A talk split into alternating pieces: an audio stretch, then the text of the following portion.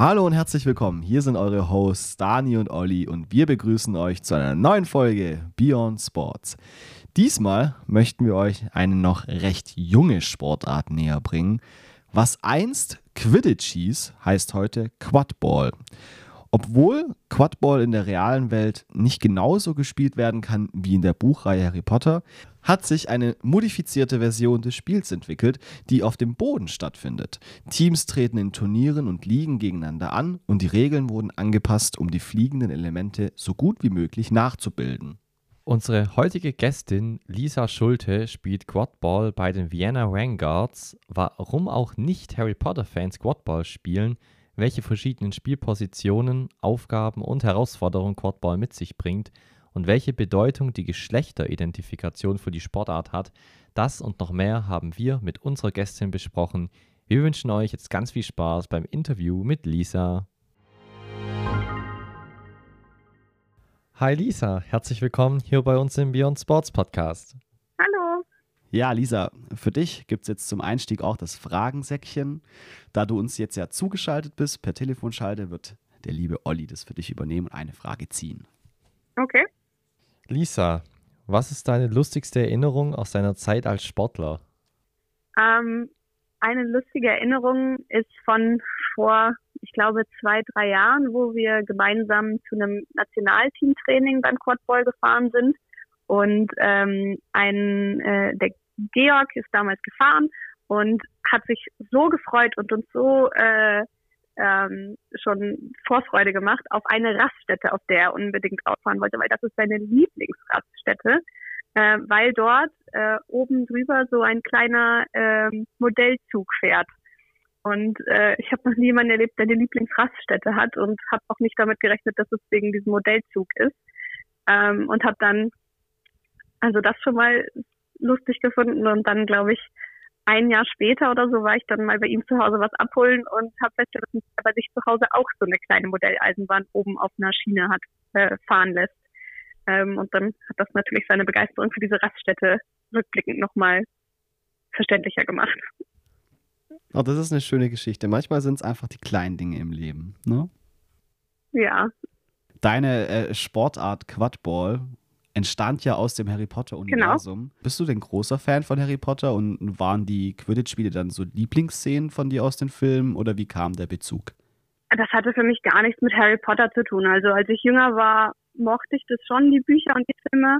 Und ich mag es auch jetzt nicht nicht, aber ähm, es ist mir eigentlich weder wichtig noch ähm, hat mich das zum Quadball gebracht. Also ähm, damit angefangen habe ich eigentlich, weil eine Freundin von mir das in Bonn gespielt hat und als ich meine Familie besucht habe in, äh, in der Nähe, hat sie gesagt, ja, ob ich, wenn ich sie sehen will, dann kann ich ja mitkommen. Und dann fand ich das eigentlich ganz nett. Äh, also das hat mir Spaß gemacht, Training, wo ich dabei war. Und als ich dann wieder in Wien war, ähm, wo ich studiert habe zu dem Zeitpunkt noch, habe ich dann geschaut, was es da für Teams gibt und war dann da beim Training und es hat dann weiterhin Spaß gemacht. Genau. Aber hast du da so einen Einblick, wie das denn generell bei euch in der Sportart ist? Also sind viele ähm, oder waren viele auch wirklich Harry Potter-Fans und haben das Spiel dadurch angefangen? Oder hat sich das mittlerweile eher so entwickelt, dass die Sportart an sich einfach ja so einen, so einen Glanz ausstrahlt und spannend wirkt, dass einfach viele Quadball spielen wollen? Also spannend und Glanz aus äh, ist jetzt meistens nicht die Reaktion, die man bekommt, wenn man sagt, dass man Quadball spielt. Ähm, es ist eher so, dass es für die meisten wenig mit Harry Potter zu tun hat, würde ich sagen. Hm, ich glaube, manchmal kommen Leute, weil sie Harry Potter interessant finden oder mögen, aber die erwarten dann, glaube ich, was anderes als das, was es ist. Eben mehr Fandom und mehr Harry Potter Bezug und vielleicht eher was, was so LARP oder so Live-Action Roleplaying wäre. Ähm, und das ist es einfach nicht. Und deswegen Leute, die sich das wünschen, die bleiben dann nicht oder kommen nicht nochmal wieder. Ähm, und die Leute, die den sportlichen Aspekt interessant finden, die finden dann eher was daran. Also finde ich jetzt echt spannend. Da haben wir jetzt eigentlich direkt zu Beginn des Podcasts schon mal was Interessantes gelernt. Und bevor wir jetzt auch noch näher auf die Sportart eingehen, sollten wir vielleicht auch noch zunächst auf den Namen von Quadball zu sprechen kommen. Also ursprünglich hieß euer Sport ja Quidditch und also so wie man ihn auch aus den Filmen kennt. Warum hat der Sport sich dann genau umbenannt? Kannst du das uns so ein bisschen erläutern?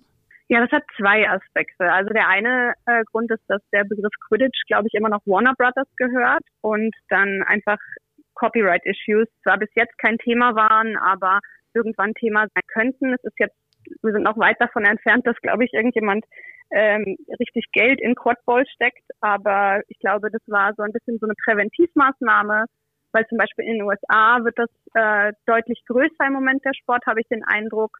Da wurde zum Beispiel ein Spiel ähm, auch auf ESPN 2, glaube ich, äh, übertragen. Und ähm, das ist, glaube ich, dieser eine Aspekt, dass der Begriff Quidditch einfach geschützt ist und nicht uns gehört. Und die zweite Seite davon ist, äh, denke ich auch, dass sich die Quidditch-Community sehr inklusiv ähm, wahrnimmt und ich, also ich nehme sie auch so wahr oder sehr inklusiv sein will und da möchte man sich dann auch einfach mit einem, also der zweite Aspekt der Umbenennung war dann die äh, Distanzierung zu der Autorin von Harry Potter. Und wieso hat man sich von J.K. Rowling distanziert? Was war da? Ähm, die hat in den letzten Jahren eigentlich, glaube ich, schon häufiger und wiederholt ähm, sich sehr transfeindlich geäußert. Und das stehen wir einfach nicht dahinter und ähm, entsprechend möchten wir deutlich signalisieren, dass wir mit solchen Äußerungen und solchen Haltungen ähm, nichts zu tun haben als äh, Sportcommunity. Okay, alles klar. Wir haben auch gelesen, dass es äh, Quadball auch erst seit 2005 gibt, also auch noch eine recht junge Sportart. Kannst du uns generell mal auch die Entstehungsgeschichte deiner Sportart näher bringen? Also die Entstehungsgeschichte ist genau das, was sich die meisten Leute wahrscheinlich als erstes denken. Da hat äh, Leute, die das bei Harry Potter gesehen haben, haben sich irgendwann gedacht, ja, vielleicht probieren wir das mal, wie wir das umsetzen können in der echten Welt. Das war in den USA eben vor mittlerweile fast 20 Jahren, genau. Und das hat sich erst in den USA äh, dann entwickelt und dann ist es so ein bisschen wie so ein Snowball-Effekt, hat das irgendwer wo gespielt, hat das mit nach Hause genommen und dann äh, dort Vereine gegründet und dann dort vor Ort bring, lernen das wieder Leute kennen, gehen irgendwie, ziehen wieder um oder waren irgendwo zu Besuch, so wie ich ja auch in Bonn das probiert habe. In meinem Fall gab es jetzt schon einen Verein in der Stadt, in der ich gelebt habe und habe nichts Neues gegründet. Und dann hat sich das einfach immer weiter ausgebreitet und ist auch immer noch weiter dabei, sich auszubreiten und sich auch noch immer am entwickeln. Also wir haben ähm, regelmäßig noch Regeländerungen, weil, wie gesagt, es ist ein extrem junger Sport. Das heißt, ähm, die Taktiken ändern sich und da sich die Taktiken ändern, ähm, wird auch das Regelwerk angepasst, um entsprechend das Spiel weiterzuentwickeln. Findest du das auch persönlich cool, dass du eine Sportart betreibst, die noch so jung ist und so viel Entwicklungspotenzial hat?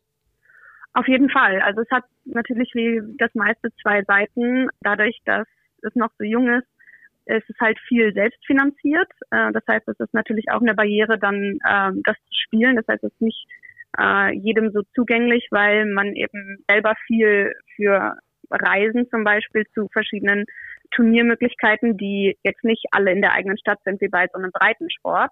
Dafür muss man einfach ein gewisses Geld haben, was ziemlich schade ist natürlich. Ähm, und andererseits diese Entwicklung und dieses Potenzial, was der Sport hat, ist einfach cool mitzuerleben. So. Ja, dann lass uns mal ein bisschen genauer auf deine Sportart blicken. Ehrlich gesagt haben wir bei der Recherche gemerkt, dass es gar kein so unkomplizierter Sport ist. Es gibt verschiedene Bälle, verschiedene ja. Spielpositionen verbunden mit anderen Aufgaben. Dann gibt es auch jede Menge unterschiedliche Strafen. Erklär doch uns und unseren Zuhörern zunächst einmal, wie Quadball vom Spielablauf her funktioniert und welche Regeln man kennen sollte? Genau, also beim Quadball ähm, gibt es vier Personen, die am Pitch sind, die äh, für eine Mannschaft mit dem Quadball spielen. Das ist ein etwas ausgelassener Volleyball. Mit dem wird gepasst hin und her und Tore gemacht. Und gleichzeitig äh, befinden sich aber pro Team auch zwei Bieter am Feld, auf dem Feld, die mit äh, den drei Dodgebällen spielen. Äh, das ist ein bisschen ein Dodgeball-ähnliches Spiel, wo ähm, mit diesen Dodgebällen Leute kurzfristig aus dem Spiel genommen werden können und dadurch Tore möglich gemacht werden oder aber auch im äh, Vergleich auch in der Defensive verhindert werden können. Während des ganzen Spiels ähm, hat man einen Besen, wie wir sagen, oder ein, das ist in den meisten Fällen ein PVC-Rohr zwischen den Beinen, was einfach als Handicap dient ähm, und von den Ursprüngen des Sports natürlich kommt, von äh, den Harry Potter Büchern. Und man kann sich grob äh, ähnlich vorstellen wie beim Basketball. Es ist so Offense, Defense äh, immer im Wechsel, manchmal auch schnelle Wechsel. Und was dann noch dazu kommt, sind, ist der Vollkontakt, ist, dass ähm, die Personen, die mit dem gleichen Ball spielen wie du, also das heißt, die Chaser und Keeper dürfen die anderen Chaser und Keeper, beziehungsweise die Beater die anderen Beater, ähm, auch tackeln. Okay, das heißt, man ja. kann jetzt vom Prinzip her sagen, man hat ein oder eine Person im Tor, man hat zwei Personen, die quasi andere Personen mit einem speziellen Ball abwerfen und man hat drei Personen, die quasi probieren, die Bälle durch die Ringe zu werfen, um Punkte zu machen? Fast. Also die Person im Tor ist nur, wenn man, wenn das eigene Team in der Defensive ist. Okay. Wirklich mhm. ähm, dort hinten. Also wenn, wenn man in der Offensive ist, dann ist diese, dieser Keeper, die Person, die Keeper spielt, ist einfach eine weitere Person in der Offensive. Okay, das heißt, man hat sechs Spieler, die ständig auf dem Feld sind. Von einer Mannschaft. Genau, bis zur, äh, genau, bis zum späteren Zeitpunkt. Äh, da kommt dann das, was sich sicherlich eh schon alle fragen, der Schnatz ins Spiel. Also die Leute, die zumindest die Harry Potter kennen. Ähm, den gibt es auch beim Quadball weiterhin. Der, äh, der Schnatz ist eine weitere Person, ähm, die ähm, eine, eine Art weiterer Schiri eigentlich ist. Sie hat hinten ähm, am Hosenbund mit einem Klettverschluss angebracht so eine Flag, so ähnlich wie beim Flag Football. Ähm, und diese Flag wird versucht, dann später kommt dann eine siebte Person pro Team dazu, ein Seeker. Ähm, wird, die versuchen dann dem Schnatz diese Flag hinten wegzuziehen. Okay, das heißt, wenn man den Keeper auch als eigenständige Person betrachtet, kann man sagen, dass es auch fünf verschiedene, wir nennen es jetzt mal Spielpositionen rausläuft, oder? Vier. Keeper, Chaser, Beater, Seeker. Okay. Ach so, stimmt, weil die Person mit dem Schnatz ist ja unabhängig, stimmt. Okay. okay. Also die ist mehr wie noch so ein weiterer Schiri. Okay. Und, und wie ist es dann vom Spielablauf her? Also wann ist das Spiel vorbei? Ist das Spiel dann vorbei, wenn quasi der, der Schnatz gezogen wird? Es kommt drauf an. Also wenn man mit dem, äh, mit dem Flagzug, mit den 30 Punkten, die man dafür bekommt, entweder seine Führung ausbaut und damit quasi deutlich vorne ist, oder wenn man das äh, wenn man zurücklag und das führende Team überholt mit den Punkten, mit den 30, die man durch die Flag bekommt, dann ist das Spiel vorbei. Wenn aber man zum Beispiel, ein, das eine Team hat 100 Punkte und das zweite Team hat 50 Punkte, das, das, das Team, was zurückliegt, zieht die Flag, dann hat 80 Punkte, das heißt, es liegt immer noch zurück, dann ist das Spiel nicht vorbei in diesem äh, einen Fall. Und in dem Fall ähm, werden auf die 100 von dem führenden Team 30 Punkte draufgegeben und das ist der Set-Score. Das heißt, dann wird weitergespielt ähm, nach einer kurzen Unterbrechung, um zu klären, ähm, dass der Fleckzug äh, gültig war quasi. Ähm, danach wird weitergespielt bis zu diesem Set-Score und welches Team das, das erreicht. Das heißt, äh, so, wenn man deutlich hinten liegt, kann ähm, dieser Moment, wo man die 30 Punkte ähm, von, der, äh, von dem Flag Runner bekommt, nochmal deutliches Momentum geben und es kann sein, dass da ein Spiel sich nochmal komplett umdreht. Ich glaube, wir hatten trotzdem recht, wenn wir jetzt sagen, dass es gar keine unkomplizierte Sportart ist. Ich glaube, es könnte vielleicht auch zum Problem werden, wenn das später irgendwie mal eine größere Sportart sein sollte und dann vielleicht irgendwie im Fernsehen übertragen wird oder so. Also da könnte ich mir schon vorstellen, dass es für viele Zuschauer vielleicht irgendwie vielleicht auch zu kompliziert ist. Aber ich meine, dafür sei, äh, hast du ja auch gesagt, dass sich die Regeln immer noch ändern können und dass ihr ja auch einfach eine sehr entwicklungsfähige Sportart seid. Genau, also ähm, es ist bei den Änderungen geht es einerseits darum, dass der Sport einfach weiterhin sich gut entwickelt, ähm, also dass, dass, dass es quasi weiterhin ein spannendes Spiel ist zum Spielen. Aber teilweise ähm, ist auch ein Aspekt, der da, glaube ich, ähm, in einem gewissen Anteil berücksichtigt wird, ist, wie wie entertaining oder wie, wie, äh, wie gut kann man, ist dieser Sport oder wie gut kann man den anschauen und steht, was da gerade passiert. Okay, und wie ist es jetzt mit den Fouls? Also wir haben gelesen, dass es auch eine, eine Reihe an Fouls gibt bei euch, die dann halt ja unterschiedlich bewertet wird mit unterschiedlichen Strafen. Welche Strafen können denn da ausgesprochen werden und was wird denn genau als Foul bei euch gewertet? Also es gibt verschiedene äh, Kartenfarben. Es gibt bei uns blau, gelb und rot. ähm, die, äh, die jeweils mit verschiedenen Zeitstrafen für die Personen verbunden sind. Ähm, grob kann man, glaube ich, sagen, blau ist mehr so ein Foul gegen die Regeln. Ähm, das heißt, wenn man was macht, was man nicht darf, aus irgendeinem technischen Grund quasi, ähm, dann kann man dafür eine blaue Karte kriegen und die äh, stacken nicht. Das heißt, man kann so viele blaue Karten kriegen, dann ist man zwar dauernd draußen, aber man wird nicht aus dem Spiel rausgenommen. Das ist anders bei den gelben Karten. Gelbe Karten sind quasi grob eher Fouls gegen SpielerInnen. Das heißt, das sind viele Kontaktfouls zum Beispiel. Und da geht es einfach auch um Sicherheit. Und gelbe Karten ist es so, wenn man zwei gelbe Karten bekommen hat, dann ist man aus dem Spiel raus. Das heißt, man darf in diesem Spiel dann nicht mehr teilnehmen. Äh, und ein, diese Zeitstrafe wird von einer, äh, von einem Ersatz ähm, abgeleistet. Und rote Karten sind die, wo es um die gefährlichsten Sachen geht, ähm, wo man dann, wo auch die Zeitstrafe deutlich länger ist und man ist auch raus aus dem Spiel und je nach Turnier auch aus dem nächsten eventuell noch. Es hört sich jetzt aber schon an, und du hast es ja auch schon gesagt, dass Quadball ein Vollkontaktsport ist. Das würdest du auf jeden Fall auch so unterschreiben, oder? Auf jeden Fall, ja. Die Leute, die, äh, die Menschen, die mit dem gleichen Ball spielen, die dürfen ein, äh, einander ähm, kontaktieren, also bis zum Tackeln und auch Takedowns, also dass man wirklich gemeinsam zu Boden fällt. Wobei an sich gepredigt wird, dass wenn man jemanden tackelt äh, oder generell, wenn man jemanden kontaktiert, man ist einfach für die Sicherheit von sich selber und auch von der anderen Person verantwortlich. Also jetzt kennen wir Quadball auf jeden Fall schon ein bisschen besser. Danke da schon mal an dich. Aus welchen anderen Sportarten gibt es denn so Elemente, die auch beim Quadball zu finden sind? Also uns kommt da jetzt zum Beispiel direkt Rugby in den Kopf. Genau, also das Tackeln ist äh, ähnlich wie beim Rugby. Man darf, äh, früher haben wir nur mit einem Arm getackelt. Das ist in der aktuellen Regeländerung auch auf zwei Arme. Das heißt, man darf Leute, äh, darf die anderen SpielerInnen mit beiden Armen umfassen und äh, versuchen, sie zu Boden zu bringen. Also das ist wahrscheinlich, also bei uns ist es halt bis zu den Knien und äh, nicht am Hals oder Kopf Kraft ausüben. Das ist Rugby ähnlich, würde ich sagen. Und gibt es noch andere Sportarten, die du irgendwie mit Quadball so ein bisschen identifizieren kannst? Ja, auf jeden Fall. Also das, was die Chaser und Keeper machen, einander zupassen, Picks stellen ähm, und Tore machen ähm, aus der Nähe, aus der Ferne ist sicherlich ähnlich wie beim Handball. Und dann das, was die Bieter machen, das heißt mit den Dodgebällen versuchen, ähm, andere abzuwerfen. Man darf die auch teilweise versuchen zu fangen. Ähm, das ist sicherlich ähnlich wie beim Dodgeball oder beim Völkerball.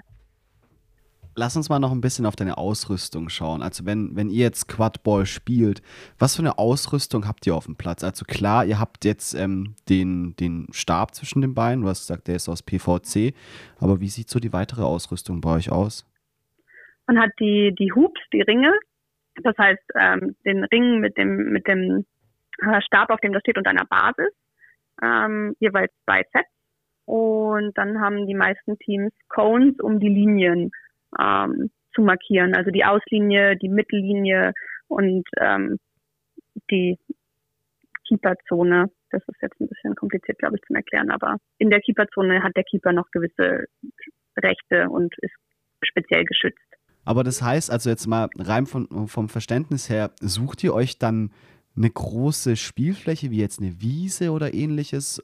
Oder geht ihr auch wirklich in Stadien und spielt da? Also wie kann man sich das vorstellen? Wo übt ihr eure Sportart eigentlich aus? Vor fünf Jahren, glaube ich, wäre die Antwort wahrscheinlich fast immer eine Wiese gewesen. Also bei meinem Club auf jeden Fall. Ähm, es gibt ja in den meisten Orten so dezidierte Spielwiesen, auf denen man solche Sportarten machen kann. Ähm, je naja, professioneller äh, der Sport wird, desto mehr bewegt sich das Ganze auf jeden Fall auf Sportplätzen. Also dass man ähm, einfach Sportplätze anmietet fürs Training und für Turniere wird eigentlich fast immer ein, ein Sportfeld wirklich mit entweder Kunstrasen oder Naturrasen gemietet, genau. Ja, und ich finde, eine Besonderheit, die man schon erwähnen muss, ist ja, dass ihr ja beim Rennen diese Art Besen, also den Stab zwischen den Beinen habt, also wie beim echten Quidditch aus Harry Potter, da war es eben der Besen, auf dem geflogen wurde und ihr habt den, den Stab zwischen ja. den Beinen. Jetzt sag mal ehrlich, genau. wie sehr stört dich denn auch dieser Besen beim Rennen? Weniger als man meint, würde ich sagen. Also gerade am Anfang ist es sehr befremdlich, passiert aber, also man gewöhnt sich fand ich überraschend schnell dran. Und das ist auch das, was die meisten, wenn jemand neu dazu kommt, sagen, ist, dass man einfach sich sehr schnell dran gewöhnt. Ähm, am Anfang verliert man den Besen eigentlich häufig. Es ist eigentlich nicht so, dass da irgendwelche Verletzungen oder sowas passieren, sondern mehr, dass man ihn halt irgendwie fallen lässt. Beim Fangen, beim Werfen, einfach wo man beide Hände braucht und den quasi kurz einklemmen muss und nicht mit einer Hand festhält. Das sind halt die Momente, wo man den dann verliert, aber ähm, das wird wirklich, die Lernkurve ist da sehr steil, finde ich. Aber das heißt, während dem normalen Spiel ist es so, dass du den, den Besen oder den Stab mit einer Hand festhältst und dann pra dich praktisch auf dem Spielfeld bewegst. Und wenn der Ball dann eben kommt und du ihn fangen musst, dann klemmst du den Stab zwischen deine Beine und fängst den Ball mit beiden Händen. Kann man sich das so vorstellen? Meistens, ja genau. Also es, man kann auch kurze Strecken ähm, den, sich weiter bewegen, mit, wo, wenn man klemmt quasi und die, die Hände für was anderes benutzt. Ähm, also zum Beispiel auch im Kontakt dann, wenn man jemanden versucht zu tackeln oder wenn jemand versucht, mich zu tackeln, dann kann ich auch versuchen, mit, ähm, den ein, mit der einen Hand habe ich den Ball und mit der anderen versuche ich die Person wegzudrücken. Ähm, also das geht schon. Jetzt hast du ja schon ein bisschen Erfahrung in der Sportart. Was würdest du denn sagen, was macht denn deiner Meinung nach einen guten Quadball-Spieler aus? Also welche Fähigkeiten sollte man bei euch mitbringen, um den Sport ausüben zu können? Was wichtig ist, ist wie in jedem Sport ähm, eine Begeisterung dafür. Also man kann eigentlich auf jedem Level anfangen und dann sich weiterentwickeln. Also man muss keine Grundathletik haben, um anzufangen. Man muss kein großes Taktikgehirn haben, um den Sport anzufangen. Anfangen kann man mit auf allen Levels und ohne irgendwelche Vorkenntnisse, denke ich, oder irgendwelche Grundvoraussetzungen.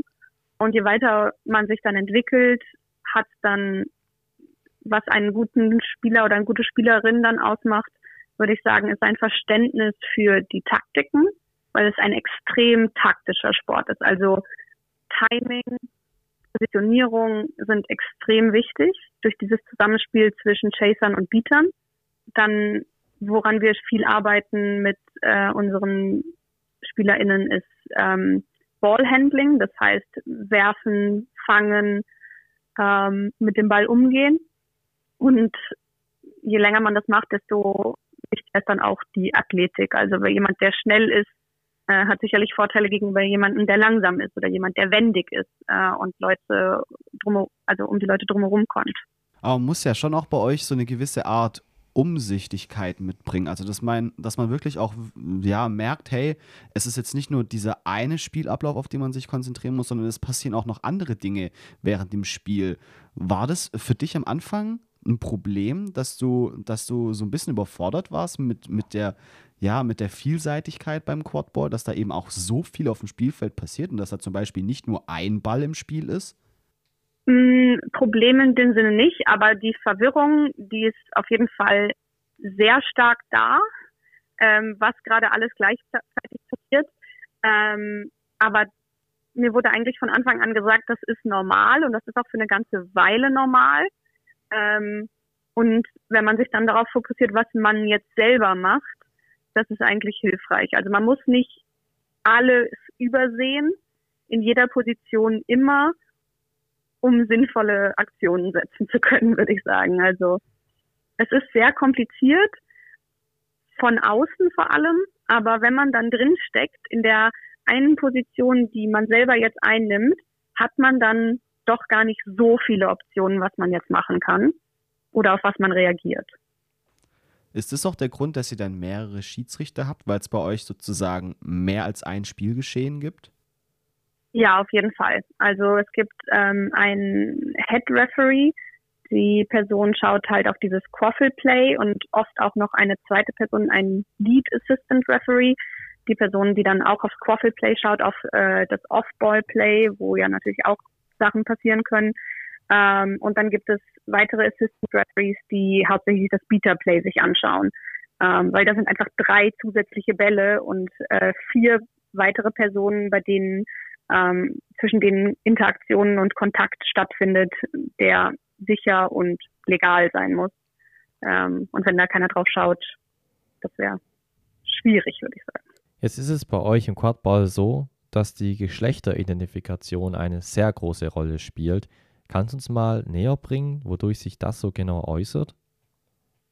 Also es spielt eine große Rolle in dem Sinne, dass wir, ähm, dass man bei uns mit dem Geschlecht spielt, mit dem man sich identifiziert. Das heißt, ähm, was im Pass steht oder was, ähm, wie man sich ähm, präsentiert, also wie man aussieht quasi, ist unabhängig davon mit für den Sport, welches äh, Geschlecht gewertet wird quasi. Ähm, also bei uns wird gemischt geschlechtlich gespielt und die Regel ist, dass für ein Team ähm, maximal vier Personen gleichzeitig am, am Feld stehen dürfen, die sich mit dem gleichen Geschlecht identifizieren. Ist ja schon auf jeden Fall was, was, was das ziemlich Besonderes. Also das kennt man ja eigentlich aus fast keiner anderen Sportart. Ich weiß nicht, ob es aus anderen Sport, ich glaube, es gibt schon andere Sportarten, wo es das gibt. Aber ich finde, dass mir ist das persönlich zum Beispiel auch sehr, sehr wichtig, dass das beim so ist und dass das, weil es ist halt das, was zählen sollte ähm, für die Menschen, wie sie sich identifizieren und äh, das sollte man respektieren. Und dann macht es auch nur Sinn und ist auch nur kongruent, dass dann ähm, im Sport entsprechend auch das, das ist das, was zählt. Auf jeden Fall ist dann Quadball ein tolles Beispiel für Inklusion im Sportbereich, kann man sagen. Macht dich das auch als Spielerin stolz, in so einer Sportart aktiv zu sein? Weil wir können uns auch gut vorstellen, dass sich dadurch die Community auch echt nochmal gestärkt hat bei euch. Auf jeden Fall. Also wir, wir sind auf einem normalen Sportplatz und da gibt es äh, Umkleiden, Duschen, Toiletten und die werden eigentlich in der Regel ähm, umfunktioniert. Äh, was da werden Schilder drüber geklebt, wo es dann zum Beispiel ein ähm, All-Gender-Bathroom gibt oder es wird nur beschrieben, ähm, es gibt in, hinter dieser Tür findet man Kabinen und hinter dieser Tür findet man Kabinen und Pissoirs. Ähm, also dass da ähm, auch auf allen Ebenen irgendwie die Inklusion mitgedacht wird. Mich macht das stolz. Ich finde es wichtig. Ich glaube, vielen von uns ist das sehr wichtig. Und dadurch findet man auch, glaube ich, viele äh, Menschen in unserer Community, die ähnliche Werte äh, haben und denen diese Dinge wichtig sind.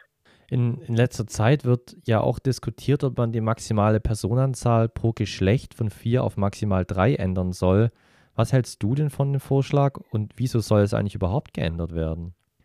Ähm, ich denke, das ist gut auf gewissen Ebenen. Also unser Sport äh, entwickelt sich immer weiter und es gibt immer mehr Teams und es werden immer mehr Menschen ähm, in die in die Clubs rekrutiert, sodass man auf einem ähm, hohen Level, das heißt ähm, Nationalteams oder europäische Clubmeisterschaften ähm, davon ausgehen kann, dass die Clubs, die auf diesem höchsten Niveau spielen, eine breite äh, Spielerinnenbasis haben und dass man dort eben zu einem zu einer Regel, wo maximal drei Personen, die sich mit dem gleichen Geschlecht identifizieren, am Feld stehen können, übergehen kann, äh, um auch äh, Personen unterschiedlicher Geschlechter entsprechend in Trainings und in diesen hohen Spielen weiterzuentwickeln, was ihre Fähigkeiten und ihre Erfahrungen angeht. Auf europäischer Ebene wurde jetzt gerade auch ein Antrag gestellt, dass die europäischen großen Turniere, also das Clubturnier, äh, die europäische Clubmeisterschaft und auch die europäische, die Europameisterschaft, dass das mit der 3-Max-Regel ausgespielt wird. Also dass, dass es nicht mehr diese vier äh, Personen des gleichen Geschlechts, sondern drei Personen des gleichen Geschlechts sind. Wir haben jetzt schon ein paar Mal, oder vor allem du hast ja auch schon ein paar Mal das Regelbuch angesprochen, was es bei euch gibt, damit sich auch der Sport stetig weiterentwickelt, weil es eben noch so eine junge Sportart ist. Ähm, dort sind ja auch dann Werte wie Gleichberechtigung und Toleranz sichergestellt. Kannst du uns erzählen, was noch so in dem Regelbuch drinsteht? Jede Menge. Also von den Spielfelddimensionen über den Start des Spiels, also wie diese, äh, wie das Spiel quasi äh, gestartet wird, über welche Arten von Kontakt erlaubt sind, darüber, dass man Hoops nicht wiederholt umstoßen darf, dass man ähm, wie mit wie mit den Dodgebällen umgegangen wird, weil da gibt es zum Beispiel, es gibt ja drei und wenn ein Team, das heißt ein Team hat zwei und meistens und äh, ein Team hat eventuell nur einen. Ähm, wenn jetzt dieses eine Team den anderen verloren hätte, dann wird es schwierig sein, gegen zwei Leute mit Dodgebällen, die jemand abwerfen können, den Ball zurückzukriegen. Dann gibt es Regeln, dass da jemand eine Weile immun gegen Abwerfen sein darf, um eben diesen dritten Dodgeball sich wiederholen zu dürfen. Also das geht vom größten, gröbsten bis ins kleinste Detail. Es ist, äh, es sind viele, viele Regeln. Und wenn jetzt bei euch jemand das erste Mal im Training dabei ist, gibt es dann nach dem Training noch das, noch das äh, Regelbuch mit nach Hause, damit er das studieren kann? Auf gar keinen Fall. Also ich SpielerInnen in meinem Team, die seit Jahren spielen, haben das noch nie sich im Detail angeguckt oder wahrscheinlich auch nicht grob. Also ähm, es ist viel mehr Learning by Doing. Man kriegt quasi einen Crashkurs am Anfang, damit man erstmal weiß, was man da tut. Und dann Stück für Stück, wenn die Situation äh, auftaucht, was ja auch viel leichter zu verstehen ist, dann werden dann Regeln erklärt. Das heißt, bei euch gibt es keine Theorieprüfung. Wenn man Schiri sein möchte, was viele von uns machen, also wir reffen uns häufig äh, gegenseitig dann auf Turnieren oder bei Ligaspieltagen oder so, ähm, dafür muss man schon lernen und dafür gibt es eine Prüfung. Aber wenn man nur spielen möchte, muss man keine Prüfung machen. Und gibt es jetzt irgendeine Regel, die dir so vor den Kopf kommt, wo du sagst, okay, hier muss sich eigentlich noch was verändern? Das finde ich persönlich jetzt gerade ehrlich gesagt nicht so gut. Ich finde eigentlich unser Regelwerk ziemlich gut. Es gibt auch unterschiedliche Regelwerke noch für andere Ligen. Also zum Beispiel in den USA wird häufig mit äh, anderen Regeln gespielt. Da sind ein paar interessante Sachen dabei, äh, die, die ich glaube, können das Spiel besser machen. Also zum Beispiel, wenn man äh, die Mittellinie überschritten hat als Team in der Offensive, dann darf man im internationalen Regelwerk einmal darüber sich zurückziehen, nochmal, wenn man unter Druck gerät, um den Ball weiterhin zu halten. Und im, in, in einer amerikanischen Liga darf man das zum Beispiel gar nicht mehr. Das heißt, sobald man einmal drüber ist, gibt es kein Zurück, weil sobald man nochmal drüber äh, gedrückt wird quasi, verliert man den Ball. Das finde ich zum Beispiel ähm, eine interessante Regeländerung noch, die nochmal taktisch eine Veränderung bringt. Okay, dann kommen wir mal zu unserer heutigen Community-Frage. Jetzt gibt es ja leider immer noch Menschen, die eben nicht alle Geschlechter akzeptieren. Und Laura möchte gerne wissen, ob ihr da manchmal mit zu kämpfen habt. Also, dass sich irgendwelche Menschen abfällig gegenüber euch oder eurer Sportart äußern. Ja, also ich würde sagen, es ist eher die Regel, dass Leute das nicht so ernst nehmen, abfällig äußern. begegnet mir eigentlich wenig oder wenig Leuten, mit denen ich rede. Ich habe in letzter Zeit eigentlich von niemandem gehört, dass sich da jemand wirklich abfällig äh, äußert. Man wird auch, je länger man das spielt, glaube ich, ein bisschen immun dagegen. Also wenn ich, ja, am Anfang hatte ich immer das Gefühl, ich versuche die Leute davon zu überzeugen, dass das wirklich ein echter Sport ist. Und mittlerweile werde ich da einfach nicht mehr so von mitgenommen und erkläre einfach, dass das mir einfach super viel Spaß macht, dass es, dass ich es cool finde, weil es, weil es so taktisch ist, weil es so schnell ist, weil es so viele Möglichkeiten gibt und auch einfach durch die Community. Also ich glaube, ein wichtiger Aspekt dieses Sports ist einfach, sind die Leute, die das spielen. True. Aber ist es dann auch so, dass ähm, das auch wirklich Gegner eurer Sportart sind, die dann zum Teil auch sagen, ja, das ist doch keine richtige Sportart, wie könnt ihr das jetzt einfach ausüben und das als Sport deklarieren? Also ist es heutzutage immer noch so, obwohl ihr ja oder obwohl es die Sportart ja schon seit 2005 gibt? Mm, also ich habe das Gefühl, und ich habe gerade auch mit einer Freundin noch drüber geredet, dass man häufiger, nicht oft, aber häufiger, äh, wenn man sagt, man spielt Quadball, als Antwort bekommt, ach so, ich kenne auch wen, der das macht. Oder ah, das hat, macht meine Cousine oder so. Und deswegen, also dass man auch ein bisschen dadurch, dass es häufiger wird, häufiger auch auf Leute trifft, die sich das schon drunter was vorstellen können. Oder die das Team bei ihnen in der Stadt irgendwo haben spielen sehen und wenn man dann kurz zuguckt, dann kriegt man ja recht schnell einen Eindruck davon und weiß, dass das nicht, dass das einfach Sport ist. Es wird bekannter und dadurch ähm, ist es ein bisschen weniger, dass Leute das als nicht sich als Sport vorstellen können, weil da, daran liegt es ja. Die Leute meinen das ja auch nicht böse. Sie, ich glaube, sie vermischen das dann mit so Live-Action-Roleplaying, so LARPing, mhm. oder können sich gar nichts drunter vorstellen, während man halt, ich weiß nicht, Handball schon mal gesehen hat. Ja, aber ich finde es auf jeden Fall trotzdem cool, dass ihr da so eine starke Community seid und dass ihr da auch wirklich hinter eurer Sportart steht. Und das, so soll das ja auch sein als Community. Ja, es gibt einfach viel an dem Sport, was toll ist. Und, und das macht es halt auch leicht. Ja, deine, deine Sportart, die wird ja mittlerweile auch echt in einigen Ländern praktiziert. Gib uns doch mal einen Überblick über die bedeutendsten Turniere im Quadball, die es auch international gibt. Also die bedeutendsten Turniere sind sicherlich die, die Weltmeisterschaft und ähm, auch das die, die, also kontinentale Meisterschaften gibt es auch. Ich kann jetzt da ha hauptsächlich über Europa reden. Also die Europameisterschaft ist dann das, wo die Nationalteams spielen. Da gibt es auch viele, viele Teams in, in Europa vor allem. Dann gibt es außerdem auch Clubmeisterschaften auf europäischem Level, das heißt in zwei Divisions oder zwei Ligen, also die, das Top-Level und dann ein zweites Level. Und welche Länder sind jetzt gerade jetzt auf Quadball gesehen besonders erfolgreich? Also wir hatten gerade im Juli die Weltmeisterschaft, das ähm, war in den USA, das haben die USA gewonnen. Also die USA sind eine äh, sehr starke äh, Präsenz im Quadball. Australien ist ein äh, spielt sehr guten Quadball, hat sich auch gut positioniert. Deutschland ist sehr, sehr äh, gut, hat äh, den zweiten Platz gemacht. England ist sehr gut oder in dem Fall äh, United Kingdom, also beim World Cup spielen sie als Team UK also United Kingdom und ich glaube bei anderen Turnieren teilt sich es auf in England, Schottland und so weiter. Ähm, Belgien ist ein sehr, sehr, sehr, sehr, sehr, sehr gutes Team. Ähm, dafür, dass es so ein kleines Land ist, mhm. spielen die extrem guten Quadball. Ja, das sind ja auf jeden Fall einige Länder dabei. Ich finde es immer krass, dass, dass die USA irgendwie gefühlt überall dabei ist. Egal welches Sportart, die USA ist am Start. Hm, ich meine, in den USA haben, hat sich das auch länger Zeit gehabt zu entwickeln. Ja. Also da, dort hat es angefangen, dort sind die stärksten Strukturen. Dort ist es auch häufig, soweit ich weiß, mit den Unis ähm, verbunden. Das heißt, dadurch hat man auch nochmal organisatorisch einfach einen guten Background, ähm, was natürlich immer hilft, wenn es darum geht, Plätze zu bekommen, wenn es darum geht, neue Leute zu rekrutieren.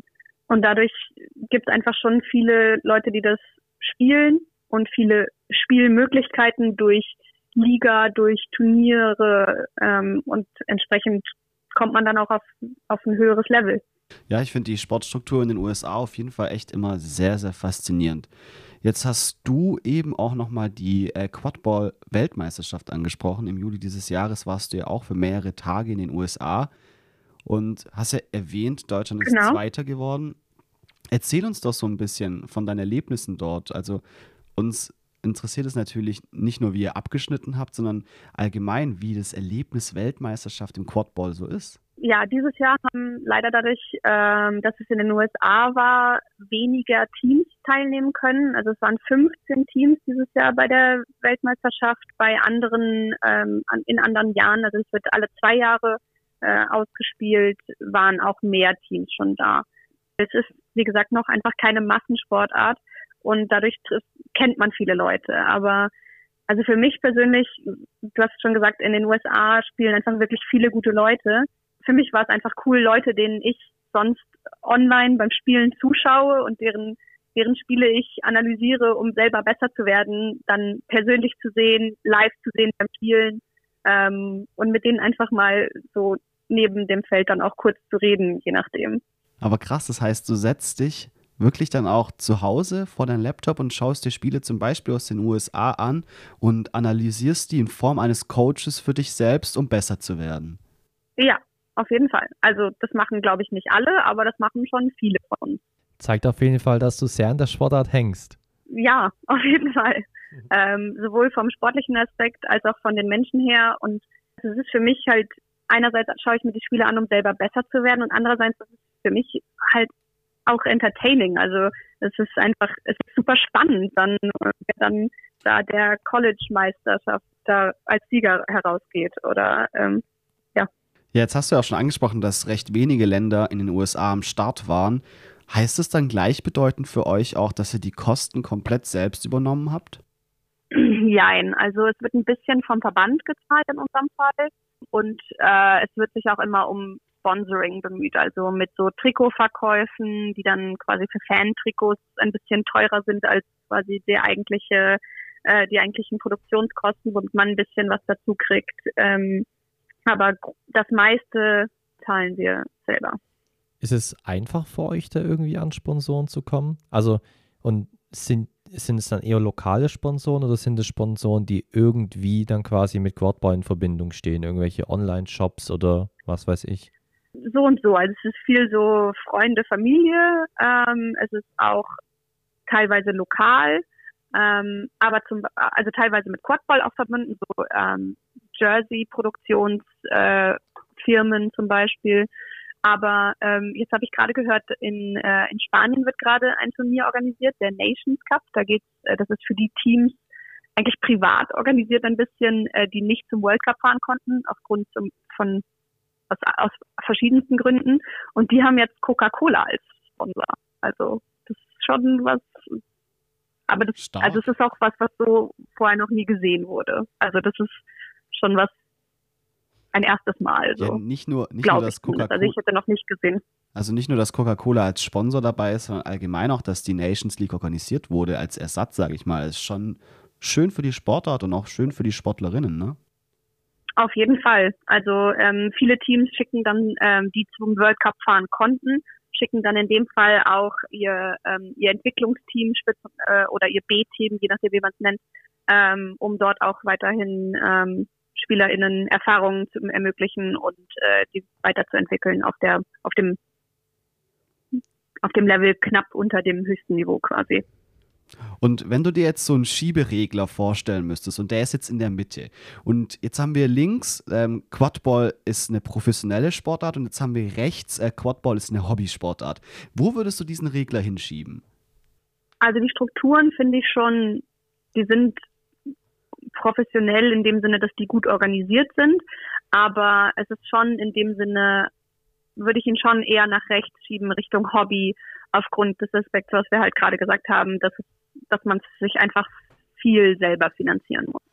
Bevor wir jetzt noch ein bisschen näher auf deinen Verein und Quadball auch in Österreich zu sprechen kommen, würde uns noch interessieren, was dich eigentlich so persönlich an der Sportart so fasziniert.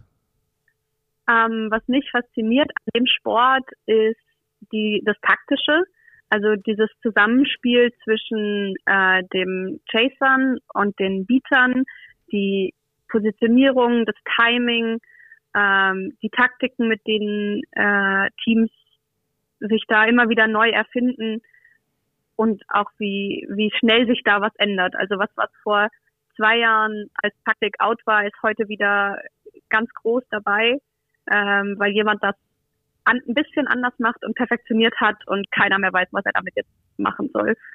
Ähm, also vom Sport her finde ich es einfach von, vom taktischen Aspekt ist dieses Zusammenspiel zwischen Beatern und Chasern was, was ich noch in keinem anderen Sport gesehen habe. Und was, ich glaube, wenn es nur der Sport wäre, dann würde das schon fast reichen aber die Menschen, die man da trifft, die einfach, wie ich schon jetzt mehrfach gesagt habe, ähm, ein ähnliches äh, Commitment für den Sport haben und die aber auch von ihren Haltungen und Werten her ähnlich denken wie ich, ähm, die sind dann einfach das, was das Ganze nochmal aufs nächste Level bringt. Und wir haben dich, glaube ich, noch gar nicht gefragt, aber auf welcher Position spielst du denn eigentlich? Ich spiele Chaser. Ähm, ich habe angefangen als Beater äh, tatsächlich, äh, was ich sag mal eher untypisch ist. Ähm, habe das zwei Jahre gemacht und ähm, habe dann jetzt zum Chasen gewechselt vor einiger Zeit. Ja, cool. Ähm, so. Und wirst du irgendwann noch Seeker? Seeker? Ja. Auf gar keinen Fall. Also das ist, äh, da, da bin ich nicht für gemacht. Die, die müssen so viel springen und sich abrollen. Ähm, und ich glaube, das ist einfach nicht, das, das habe ich ein, zweimal probiert und ist nicht meins. Ja, jetzt wollen wir mal noch ein bisschen schauen, wie deine Sportart denn so ankommt oder auch verbreitet ist. Wie ist Quadball denn in Österreich organisiert? Also habt ihr eine eigene Liga und wenn ja, wie viele Vereine gibt es in Österreich?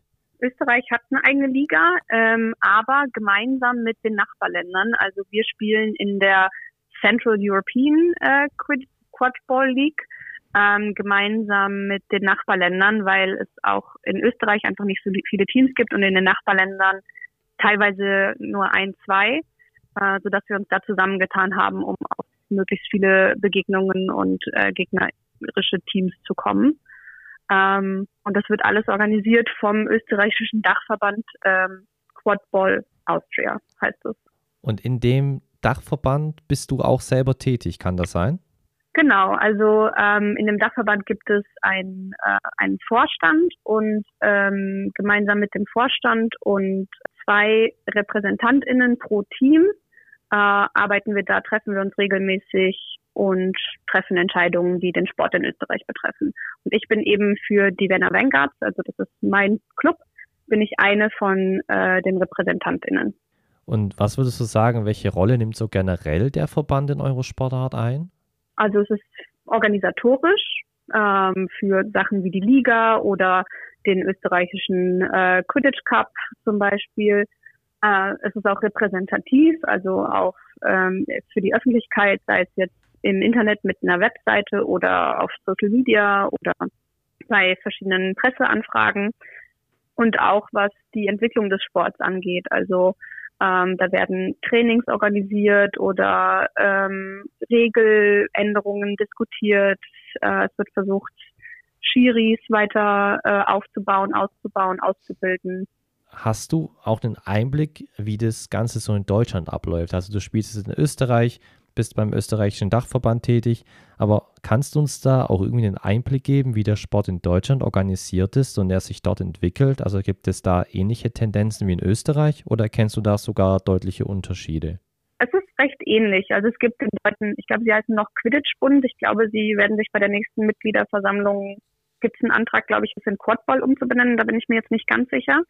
Ähm, aber es gibt diesen deutschen Quidditch-Bund, die äh, auch diesen Vorstand haben ähm, und wo die Clubs repräsentiert sind ähm, und in einer Mitgliederversammlung eben auch sich in diesem Verein gemeinsam absprechen, wie sie Quidditch in, oder Quadball in Deutschland organisieren möchten. Ähm, es gibt extrem viele Clubs, also viel mehr als in Österreich. Ich glaube, es gibt so, das ist auch in den letzten Jahren in Deutschland extrem gewachsen und dadurch ist der deutsche Quadball auch in den letzten Jahren extrem groß geworden und auch äh, vom Level her hat, haben sie sich weiter nochmal ähm, in der Breite hochentwickelt. Das merkt man deutlich. Entsprechend wurden sie ja jetzt auch bei der Weltmeisterschaft abgeschnitten. Ähm, ich glaube, es gibt um die 40 Teams oder so im Moment in Deutschland. Wow. Ähm, genau, und verschiedene Ligen, die, also so Regionalligen, also die NRW-Liga oder die Bayern-Liga zum Beispiel. Ähm, und dann eben auch einen deutschen Quidditch-Pokal, eine deutsche Quidditch-Meisterschaft. Jetzt lass uns doch gegen Ende noch einen Blick auf deinen Verein werfen. Also du hast ja eben schon erwähnt, du spielst in Wien bei den Vienna Vanguards. Was zeichnet denn euren Verein so aus und wie viele aktive Spieler habt ihr bei euch? Also ich glaube, das, was an meinem Verein besonders ist, ist ähm, das, was jede Person an ihrem Verein oder äh, wahrscheinlich besonders finden würde, ist die Leute, die man da halt kennengelernt hat. Also ich bin zufällig zu diesem Verein, zu den Vienna Vanguards gegangen ähm, und habe da halt einfach super tolle Leute kennengelernt und deswegen bin ich da geblieben, weil ich einfach da unheimlich gute Freunde und Freundinnen gefunden habe. Und vom Sportlichen her finde ich, also spielen wir auch mit auf dem Top-Level mit in Österreich. Und ähm, was ich zum Beispiel auch wichtig finde, ist, dass wir, obwohl die Regel das nicht vorschreibt, schon äh, seit einer Weile, ich weiß nicht, mehrere, ich glaube, es ist die zweite Saison, ähm, immer mit der äh, maximal drei Personen des gleichen Geschlechts am Feld spielen. Weil das was ist, was uns wichtig ist, um unser Team und alle Spielerinnen in diesem Team langfristig äh, zu entwickeln ich finde, man muss deinem Verein auch nochmal Props zusprechen, weil sie ja auf uns zugekommen sind, uns eine Nachricht geschrieben haben und bei uns im Beyond Sports Kosmos Quadball platziert haben. Und sowas finden wir immer sehr schön, wenn, wenn Vereine, wenn, wenn, wenn Athleten da auch dahinter sind und, und die Sportart auch nach vorne treiben wollen. Und ich muss ehrlich sagen, mir hat der Kontakt einfach auch sehr gut gefallen. Es war auch einfach sehr professionell und dadurch ist ja auch der Kontakt zu dir entstanden. Und das fanden wir wirklich sehr schön. Genau. Das können wir nochmal so zurückspiegeln. Also da vielen Dank dafür. Und wir finden es echt schön, dass, dass wir jetzt heute die Möglichkeit haben, auch darüber zu reden. Ja, ich finde, also die Leute, die bei uns ähm, im Staff sind und äh, die sind einfach unglaublich. Also wie jeder Verein, jeder Sport lebt das natürlich von den Leuten, die freiwillig mehr machen und mehr als nur in Anführungszeichen zu spielen und zu Trainings zu kommen, sondern die Leute, die das coachen, die Leute, die ähm, was organisieren, wenn man zu einem Turnier fährt und ähm, da Hotels buchen oder in meinem Verein zum Beispiel ist auch unser Social Media Team unglaublich. Also ich finde unsere Webseite ist mega gut, unser unser Social Media Auftritt auf Instagram, auf TikTok. Ähm, ich schaue mir das selber gerne an, weil die einfach immer wieder so coole Ideen haben, ähm, wo wo es von Quadball erklären über irgendwelche Trends verfolgen und mitmachen und irgendwelche Inside-Jokes äh, zu verbreiten oder auf Quidditch umzumünzen. Ja, also bei unserer Vorbereitung auf den Podcast haben wir natürlich auch bei euch ähm, auf der Webseite vorbeigeschaut. Fanden wir auch sehr gut strukturiert, muss man dazu sagen. Und, und ein cooles Video, wo man, finde ich oder finden wir, auch wirklich die Sportart gut näher bringt. Genau, das wollte ich eigentlich auch sagen. Ach, sorry. Entschuldigung. Ja, genau. Also ein cooles Video, wie Olli schon erwähnt hat. Also man merkt halt, dass da auch wirklich was dahinter steckt. Also dass da ein Plan dahinter steckt, dass da ein Konzept dahinter steckt, was sehr schön ist. Und was natürlich auch auffällt, ist, dass ihr auch einige Erfolge vorzuweisen habt. Und wir können jetzt mit den, mit den ganzen Namen der Wettbewerbe nicht so viel anfangen. Aber wir leiten einfach die Frage mal an dich weiter. Was war denn so der größte Erfolg eures Vereins bisher?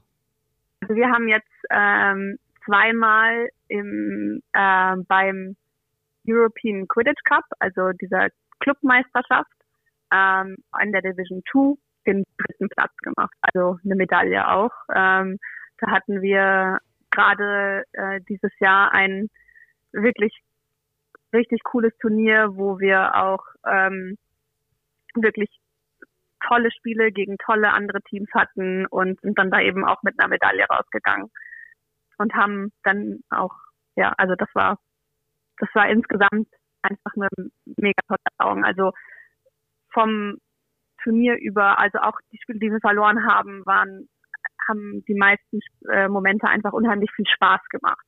Das waren tolle Spiele gegen tolle andere Teams ähm, und dass man dann mit einem guten Platzierung noch rausgeht. Wir hätten natürlich auch gerne gewonnen.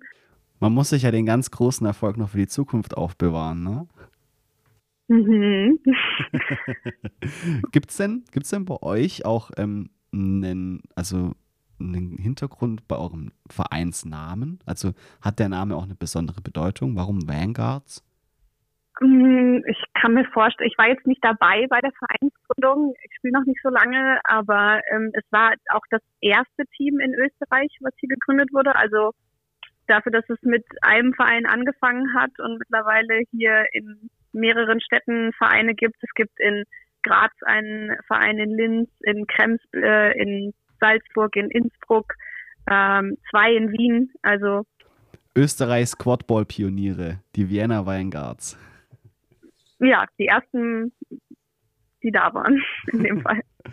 Ja, ähm, lass uns mal noch ein bisschen über das Training sprechen. Also das reguläre Training von euch findet ja dreimal pro Woche statt. Äh, stimmt es auch, dass ihr das ganze Jahr durchgehend Outdoor und bei jedem Wetter trainiert? Ja, also das, das ärgste Training war jetzt in meinem Fall kein Vanguard-Training, sondern ein Nazio-Training. Das war auf der Donauinsel bei Wind und minus 17 Grad hat es damals, glaube ich. Also wow. das war hart. Das war hart. Aber ist es dann noch manchmal so, dass ihr dann halt in da gerade in Wien im Park spielt und dann laufen da irgendwie Leute vorbei, bleiben dann stehen, gucken zu und kommen dann irgendwie auch so mit euch ins Gespräch, was ihr da so macht, wie die Sportart eigentlich heißt und fangen dann irgendwie auch ein paar Leute an, weil sie zufällig mal einfach so dran vorbeilaufen oder joggen? Hm, es ist schon häufig so, dass man da, also den ersten Teil, den du beschrieben hast, dass die Leute stehen bleiben, sich das angucken, Fotos und Videos natürlich machen ähm, oder einen auch darauf ansprechen und sich das erklären lassen. Ich glaube, es ist bei uns zumindest super selten, dass dadurch jemand dann mal wirklich vorbeikommt und selber mitspielt. Ähm, was aber häufiger dann passiert ist, dass zum Beispiel ähm, so Schulworkshops oder so Geburtstagsfeiern ähm, wo wir mit Kindern ähm, dann ohne Vollkontakt äh, so Quadball spielen und so kleine Workshops machen, dass sowas dadurch entsteht zum Beispiel. Ja, Lisa, dann wollen wir mal noch ein bisschen in die Zukunft blicken. Sowohl bei dir persönlich als auch bei der Sportart. Fangen wir mal bei der Sportart an. Also wie schätzt du so die Entwicklungen von Quadball in den nächsten Jahren ein? Also gibt es Bestrebungen, Quadball vielleicht auch bei Olympia oder in anderen großen Sportveranstaltungen wie den World Games zu etablieren? Wie siehst du das? Also ich glaube, von Olympia sind wir noch weit, weit entfernt und auch von entsprechend ähm, großen Turnieren oder Orga Veranstaltungen.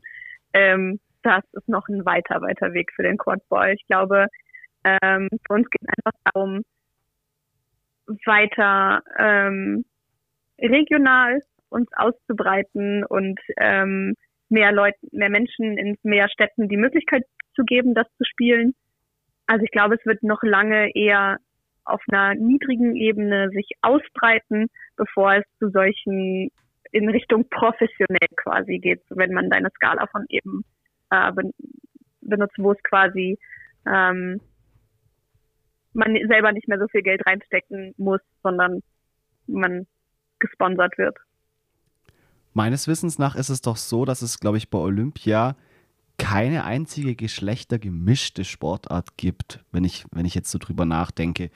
Das heißt also, meistens ist es so bei Olympia, oder was heißt meistens, ist es immer so bei Olympia, dass die Sportarten auch geschlechtergetrennt sind. Also das heißt, es gibt Wettbewerbe, Wettbewerbe für Männer und es gibt Wettbewerbe für Frauen. Sagen wir jetzt mal, wir blicken in die Zukunft und Quadball hätte die Möglichkeit, bei Olympia als Sportart vertreten zu sein. Würdest du das dann auch in Kauf nehmen, wenn euch sozusagen als Vorlage gegeben wird, hey, es muss auf jeden Fall Männer und Frauen getrennt werden und nur dann könnt ihr teilnehmen. Würdest du das dann trotzdem machen oder würdest du sagen, das verfälscht dann auch so ein bisschen ähm, das Herzstück der Sportart? Ja, ich würde, so wie du jetzt gerade zum Schluss gesagt hast, es ist einfach ein äh, für mich essentieller Bestandteil dieser Sportart, dass es gemischtgeschlechtlich ist. Und ich glaube, dass bevor wir anstoßen und Olympia uns sagt, wir müssen uns in Männer und Frauen trennen, ähm, viel eher die Frage mit dem, was sind Männer und Frauen und wie wird das festgelegt, äh, bei uns auf äh, andere Meinungen stoßen würde, als Olympia das definieren würde. Aber Weil es gibt ja auch bei uns nicht nur Männer oder was äh, nicht nur bei uns, es gibt ja einfach nicht nur Männer und Frauen, sondern auch vieles dazwischen und außerhalb davon. Und das ist wirklich was, was ein Herzstück der Quadball Community und des Quadball Sports ist. Aber findest du, dass das generell ein Problem bei Olympia ist, dass das einfach so diese Diversität noch nicht aufgegriffen wurde?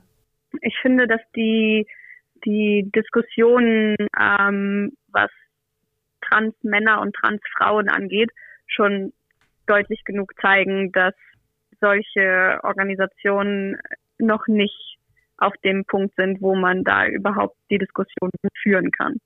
Ich glaube, man muss ja auch einfach so bedenken, dass halt in diesen ganzen Verbänden ich, ich sage es jetzt einfach mal so, halt alte weiße Männer hocken.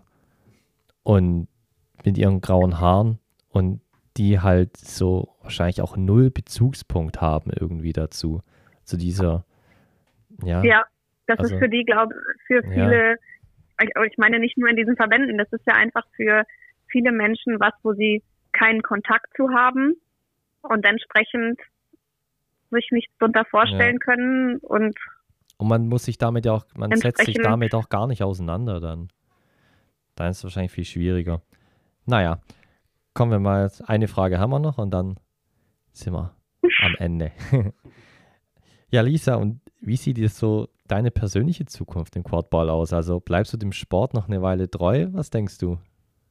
Eine Weile auf jeden Fall. Wie lang die Weile ist, kann ich noch nicht sagen. Also ähm, vom Alter her bin ich ja jetzt schon am, äh, am oberen Ende, glaube ich, von den, von der, vom Durchschnitt so. Ich sehe aber trotzdem noch, dass ich das noch eine Weile spielen werde. Ja, Lisa, das war schön. Also schön, dass du dir die Zeit genommen hast, hier bei uns heute im Beyond Sports Podcast zu sein und deine Sportart Quadball zu repräsentieren. Ich würde sagen, wir haben in dieser knappen Stunde sehr, sehr viel Neues gelernt und auch gerade so dieses Komplizierte, was wir in unserer Recherche so aufgefasst haben, hast du jetzt eigentlich ganz gut aufgedröselt. Und ähm, ja, ich würde vorschlagen, für alle, die jetzt diesen Podcast gehört haben und die noch mehr darüber erfahren, geht auf jeden Fall auf die Seite von den Vienna Vanguards. Da gibt es ein cooles Video, wo das auch nochmal alles sehr gut erklärt ist. Ansonsten natürlich auch äh, YouTube. Also man kann sich da auch echt cooles äh, Video- und Bildmaterial zu angucken. Und ähm, Natürlich äh, wird es bei uns auf Insta noch ein bisschen Bild- und Videomaterial geben. Folgt uns da natürlich auch gerne unter beyondsports-podcast. Ja, also, wir möchten uns bei unseren Zuhörern bedanken. Schön, dass ihr heute wieder am Start wart. Lisa, wir möchten uns natürlich bei dir bedanken. Das war richtig cool, dass du uns in die Welt des Quadball mitgenommen hast. Und wir werden den äh, Weg von Quadball auf jeden Fall gespannt weiterverfolgen, was sich da noch alles tun wird. Und ich bin mir relativ sicher, dass sich vieles tun wird. Und das wird sehr spannend. Und ja, Lisa, die letzten Worte möchten wir dir gerne überlassen. Nutze die Möglichkeit, Werbung für deinen Sport zu machen und den Zuhörern die Faszination Quadball in deinen Worten zu erklären. Deine Sportart ist Quadball, die Bühne gehört dir. Äh, ja, ich möchte auch nochmal Danke für die Möglichkeit sagen, das hier so davon zu erzählen, was wir beim Quadball so machen. Und ich glaube, meine Nachricht an alle, die es zugehört haben, ist, dass man, dass es ja kompliziert ist, aber man muss es nicht bis zum Ende oder auch nur ansatzweise verstanden haben, um Spaß beim Spielen zu haben. Also ähm, das entwickelt sich alles Stück für Stück und wenn man Lust hat, was Neues auszuprobieren, dann ist es auf jeden Fall was, was es wert ist, es auszuprobieren und wert ist, weiterzumachen. Und ähm, ich finde einfach, dass der Spaß dabei das Wichtigste ist und äh, alles andere an Regeln kommt dann mit der Zeit. Der äh, Sport ist super taktisch, super vielseitig und würde mich freuen, wenn ihr vorbeikommt, wo auch immer ihr wohnt.